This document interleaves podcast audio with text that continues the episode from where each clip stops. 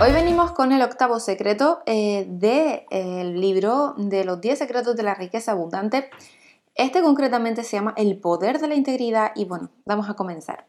Habría resultado difícil encontrar a una persona en toda la ciudad que no hubiese oído hablar de los almacenes Honesty Henry.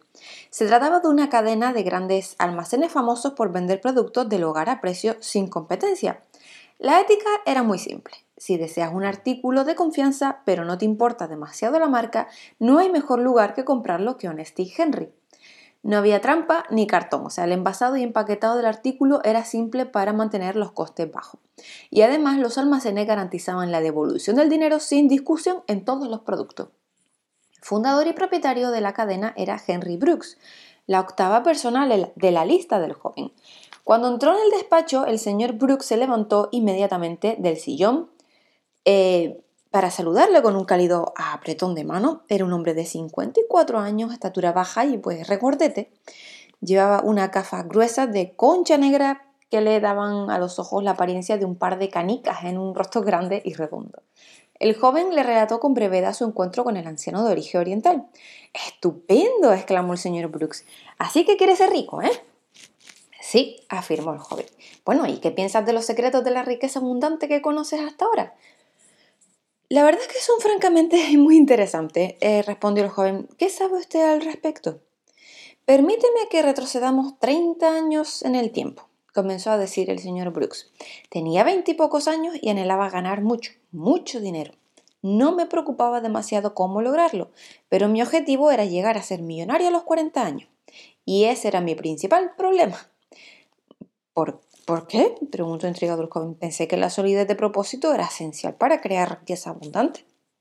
Lo es, lo es, replicó el señor Brooke, pero no me refiero al objetivo de hacerme millonario, porque no había nada de malo en ello, sino que mi problema radicaba en que no me importaba cómo lograrlo. Estaba tan inmenso en ese anhelo que no le presté atención a uno de los secretos más importantes de la riqueza abundante, y es el poder de la integridad. ¿Recuerdas que en la Biblia se dice de eso de que, que ganará un hombre si gana el mundo pero pierde su alma? Bueno, pues te aseguro que jamás escribieron palabras más verdaderas que esas. Nadie es más pobre que el que ha perdido su integridad o el respeto por sí mismo. Por mucho dinero que posea, nunca te vas a sentir próspero o rico. La riqueza que acumules será pasajera, a menos que te comportes con integridad. Intentar hacerse rico por medio del fraude o del engaño es como construir una casa sobre la arena. Tarde o temprano se hundirá.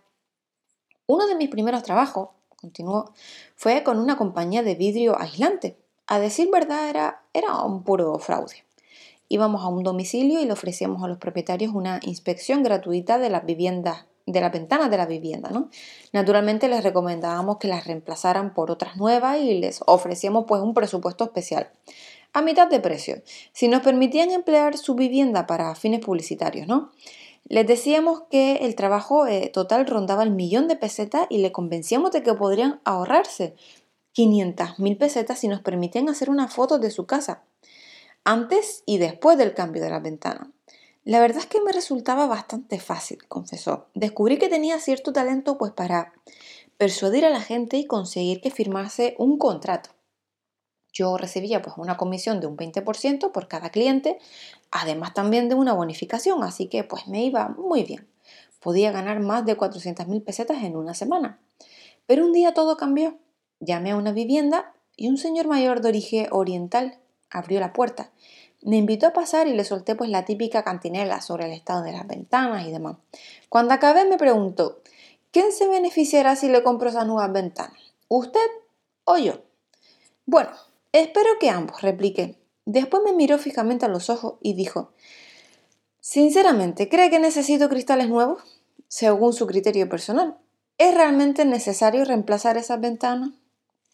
Había algo en ese anciano prosiguió el señor Brooke. No estoy seguro de lo que era, que, pero hacía sentirme incómodo, o sea, no podía mentirle y por primera vez desde que comencé a trabajar, respondí con sinceridad.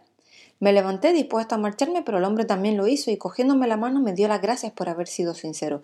Me dijo que había notado que yo deseaba triunfar en la vida y me preguntó si deseaba conocer una mejor manera de lograrlo. Bueno, pues obviamente, claro que sentí curiosidad, así que volví, eh, me volví a sentar para oír lo que tenía que ofrecer. Pensé que igual sabía de algún tipo pues, de inversión con la que ganar mucho dinero, pero resultaron ser los secretos de la riqueza abundante. Me dio una lista de personas que, según él, podrían explicármelos en más detalle. Y bueno, decidí ponerme en contacto con ellos para conocerlos y averiguar más al respecto. Los secretos cambiaron por completo mi actitud hacia la vida y bueno, en consecuencia mi vida dio un giro. Entre otras cosas, al cabo de dos años, mis ingresos se habían cuadruplicado. Mm, ¿Y cómo lo logró? preguntó el joven. Empecé con un puesto de mercado de artículos para el hogar y a los dos años ya había abierto mi propio establecimiento. Tres años más tarde tenía una cadena de 30 tiendas y otros dos después el número ascendía a 75 con unos ingresos brutos de millones de libras de terlina. ¿Y usted aduce su éxito a los secretos de la riqueza abundante? quiso saber el joven. No me cabe la menor duda, afirmó el señor Brooks. Y el que más impacto tuvo en mi vida fue el poder de la integridad. Integridad, repitió el joven con un tono de sorpresa. Sí, una táctica honesta y con principio. ¿De verdad que exclamó el joven, ser honesto le ayudó a triunfar? Por supuesto. si quieres triunfar y, y crear riqueza abundante, la honestidad y la integridad son esenciales. Y te voy a decir el por qué. Mira, primero es muy difícil que una persona con un mínimo de conciencia se sienta bien consigo misma si en sus transacciones comerciales es deshonesta. Si no estás a gusto contigo mismo y con lo que haces, es muy difícil mantener la motivación. Y en segundo lugar, todo lo que hacemos en la vida se nos devuelve. ¿Sabes cómo funciona un boomerang? Sí, claro, pues la arroja y vuelve a ti. Pues así es la vida. Es una de sus leyes más básicas y todos los libros de la, religión nos advierten sobre ella. La religión hindú la llama karma, la Biblia el juicio. Cosecha es lo que siembra. Bueno, llámala como quieras, pero nadie puede eludirla. Nuestras acciones, nuestras palabras e incluso nuestros pensamientos son como un boomerang, que siempre vuelve a quien lo arrojó. Vale, entonces lo que usted insinúa es que si uno engaña a la gente, te acabará eh, engañado, ¿no? quiso asegurarse el joven. Exactamente. Puede que no lo haga la misma persona a la que tú engañaste, pero bueno, siempre te ocurrirá. El joven pensó en su trabajo. A veces hacía cosas que no eran estrictamente honestas. La más obvia de ella era, por ejemplo, engañar a su jefe y escabullirse del trabajo pues por motivos de enfermedad, cuando realmente no estaba enfermo. Sabía que no estaba bien, pero su razonamiento era que como todo el mundo lo hacía, pues porque iba a ser el único en no hacerlo. ¿Qué haces si todo el mundo está haciendo algo deshonesto? preguntó el joven. Mira, lo que otras personas hagan, contestó el señor Brooks, no es de tu incumbencia. Ellos tampoco pueden escapar de la ley del karma, así que es un estúpido usar las acciones de los demás como justificación de nuestra propia conducta. Además, prosiguió, todo engaño y fraude sale a la luz tarde o temprano, siempre acaban descubriéndonos, y cuando sucede, todo lo que hemos construido se derrumbará como una tonelada de ladrillo. Pero seamos realistas, objetó el joven. La mayoría de las personas ricas son un tanto mm, delictivas, ¿no? en absoluto. La noción de, de, que las personas ricas son delincuentes es tan ridícula como sugerir que todos los pobres son santos. Eh, de hecho, Siempre que encuentres eh, pobreza también encontrarás delincuencia.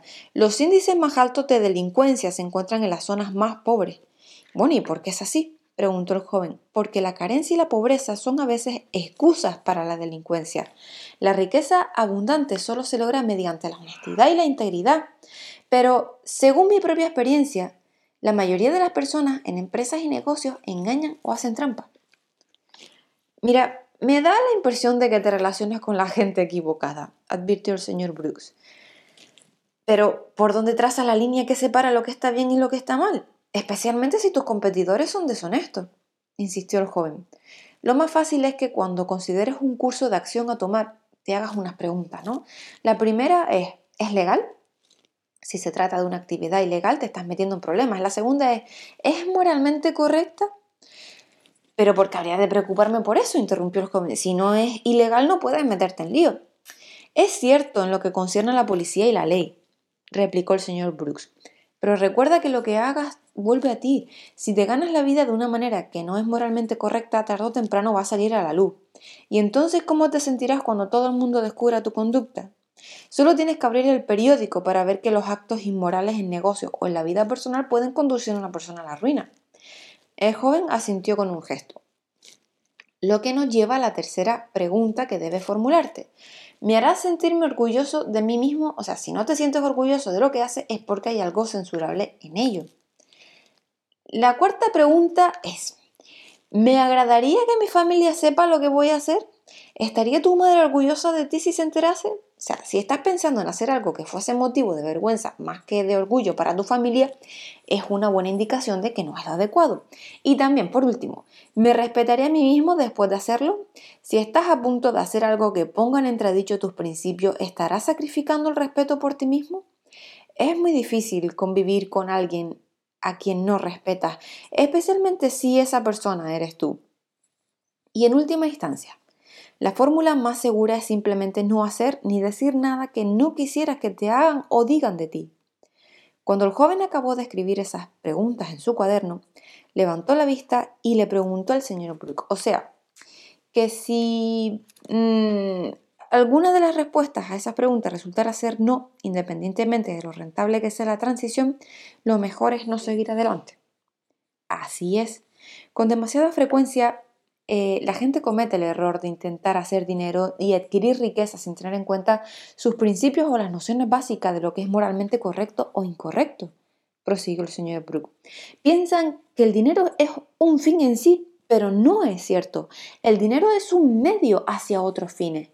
Y con frecuencia, cuando nos centramos en esas otras metas, en vez del dinero, descubrimos que podemos llegar a ellas con más facilidad. La verdad es que gracias por compartir todo esto conmigo, dijo el joven cuando se levantó de la silla listo para despedirse. Me ha dado mucho, me ha dado mucho sobre lo que reflexionar. me gustaría hacerle una última pregunta antes de marcharme. ¿Vive ese señor oriental aún en la misma dirección? Ni siquiera sé si vivió allí alguna vez, replicó el señor Brooks. ¿Qué quiere decir? Unos meses más tarde volví a esa casa. Solo quería pues darle las gracias por sus consejos y ayuda y comunicarle el giro tan enorme que mi vida había dado. Pero en esa ocasión me saludó una pareja de ancianos quienes insistieron que llevaban viviendo en esa casa 20 años. Nunca habían oído hablar de un anciano oriental y también le pregunté a los vecinos, pero nadie sabía nada de él. Absolutamente nadie. Esa noche, antes de acostarse, el joven repasó las anotaciones que había hecho. El octavo secreto de la riqueza abundante, el poder de la integridad. ¿De qué se beneficia un hombre que gana el mundo pero pierde su alma? Nuestras acciones, palabras e incluso pensamientos son como boomerang, siempre vuelven a nosotros. Intentar crear riqueza mediante el engaño y el fraude es como intentar construir una casa sobre arena, no tardará en derrumbarse. Cuando consideres un curso de acción en tu vida personal o en una empresa, formula las siguientes preguntas. ¿Es legal? ¿Es moralmente correcto? ¿Me hará sentirme orgulloso de mí mismo? ¿Me gustaría que mi familia se enterase? ¿Me seguiré respetando a mí mismo después de haberlo hecho? Y hasta aquí el capítulo de hoy. Espero que les haya gustado y mañana venimos con el noveno secreto. Hasta luego.